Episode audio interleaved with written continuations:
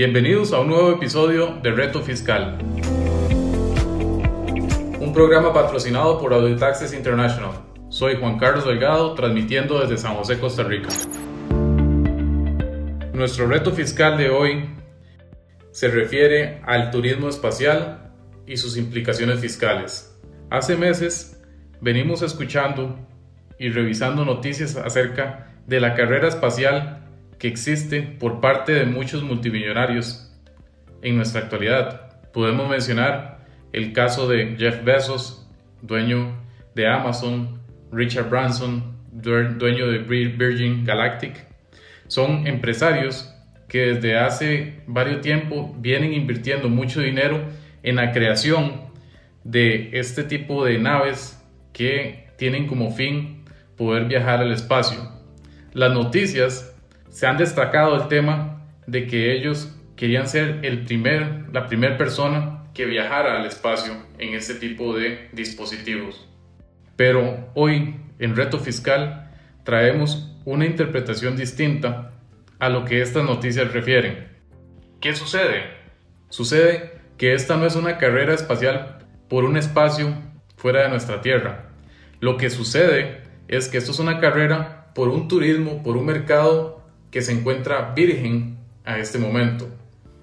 Estos tipos de empresarios ya tienen en sus mentes el diseño de viajes, viajes turísticos, viajes en que, por ejemplo, ya no será un viaje a ir a la playa con tu familia, será que multimillonarios tendrán la oportunidad de tomar una cápsula espacial de estas, salir, ver la circunferencia, la curvatura de, nuestra Tierra, la oscuridad, la inmensidad del espacio y quizás quedarse unos cuantos días en una estación espacial. Entonces imaginemos esas películas de ciencia ficción que crecimos con ellas, están siendo realidad. Ya no será únicamente la estación internacional, sino que estos empresarios, estos multimillonarios empezarán una carrera para el diseño de ese turismo espacial. Damos un ejemplo, ya en Barcelona existe una primera agencia, agencia Brugru, que lo que hará es, se dedicará a la comercialización, será una agencia para viajes espaciales. Entonces, quiere decir que ya hay muchas personas, hay muchos intereses económicos de por medio. Los impuestos que es nuestro, nuestro reto el día de hoy, tienen un aspecto importante que tenemos que analizar en este nuevo mercado de turismo espacial. Esto lo, lo acaba de mencionar un congresista de Oregon. Desde el primer vuelo que se realizó, inmediatamente sacó una propuesta para un impuesto a los viajes espaciales. ¿Y qué dijo este, este congresista? El congresista de Oregon lo que dijo fue y los viajes espaciales no tienen que ser unas vacaciones libres de impuestos, sino que a como cada uno de nosotros paga impuestos por cada vez que toma un tiquete aéreo en un, en un avión, deberían existir impuestos para ese tipo de viajes espaciales. Quizás estos empresarios actuales que están en, este, en esta carrera por la innovación es un, es un gran avance a la humanidad y quizás están utilizando beneficios como los beneficios que puede eh, generar la NASA con los contratos que el dueño de Tesla actualmente tiene con la NASA directamente para realizar este tipo de inversiones. Pero podemos entender ahora que más allá de la innovación, más allá de lo que representan estos viajes para toda la humanidad en su desarrollo en, en nuestra era, también representan intereses económicos. Es por ello que estos congresistas ya han indicado la necesidad de tasar este tipo de actividades con impuestos. ¿Qué fundamentan ellos para este, este nuevo impuesto que se va a generar? Ya, ya podemos imaginar que no habrá límites. Si algo es seguro en la vida acerca de los impuestos sin la muerte, no va a existir un límite que va a ser la Tierra, sino que ya en el espacio también se están hablando de que se van a tener impuestos sobre este tipo de actividades. Estos congresistas lo que dicen es que estos tipos de viajes generan una contaminación de dióxido de carbono mucho mayor que otros tipos de actividades. Imagínense la cantidad de combustible que una de estas naves eh, tenga la, la, certeza que cuando van quemando combustible, la contaminación que van generando es eh, muy grave. Es por ello que estos congresistas lo que han dicho es, vamos a tasar para una compensación de la contaminación que están generando estos tipos de actividades. ¿Qué sucede? Vienen también eh, partes de las trampas. Hay tecnologías que están desarrollando que no van a generar dióxido de carbono. Son motores que van a ser impulsados por otros tipos de dispositivos que quizás no generen esa, esa contaminación. Los congresistas, al momento de presentar la propuesta de este nuevo impuesto, el impuesto se llama impuesto Space, eh, esa propuesta de impuesto, hicieron también una consulta a estas empresas de multimillonarios para conocer cuál era su interés en eh, la generación o la afectación de este impuesto. Hicieron una consulta con Virgin Galactic, con Blue Origin o con SpaceX, que es la del el dueño de Tesla. Ninguna de todas las empresas contestó la consulta que los congresistas hicieron. Eh, por, esperamos que es porque estaban muy enfocados en la eh, actividad por la carrera espacial. Esto no quiere decir que los congresistas que están eh, presionando para este nuevo impuesto hagan sus, sus cambios. ¿Qué sucede en este momento con esa propuesta? La, propuesta lo que indica es que existirán una serie de impuestos dependiendo de la altitud del vuelo para los pasajeros de la nave.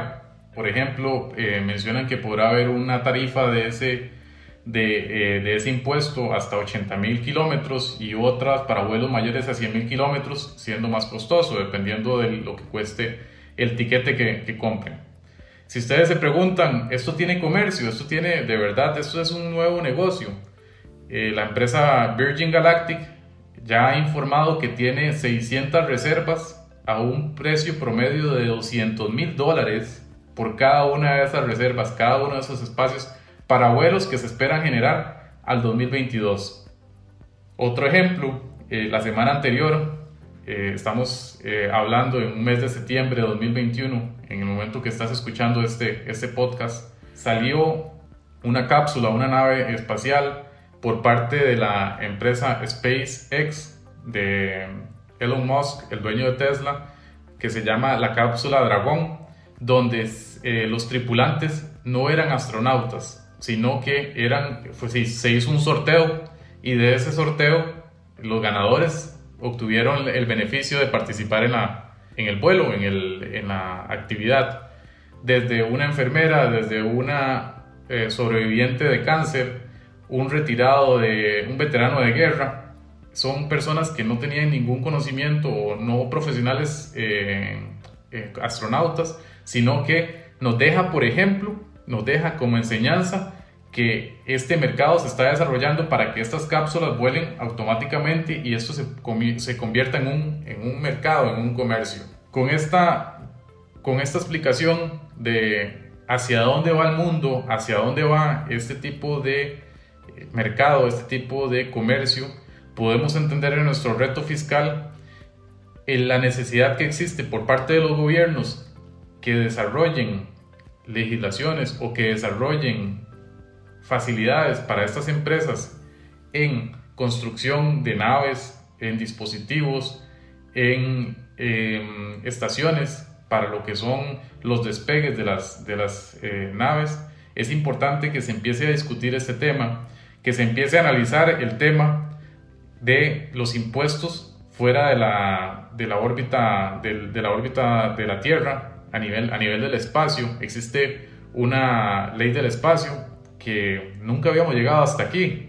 Ahora le estamos llegando. Es decir, ahora se vuelve importante definir qué pasará con todos estos empresarios que quisieran hacer sus hoteles, hacer este turismo espacial en un, en un futuro muy cercano.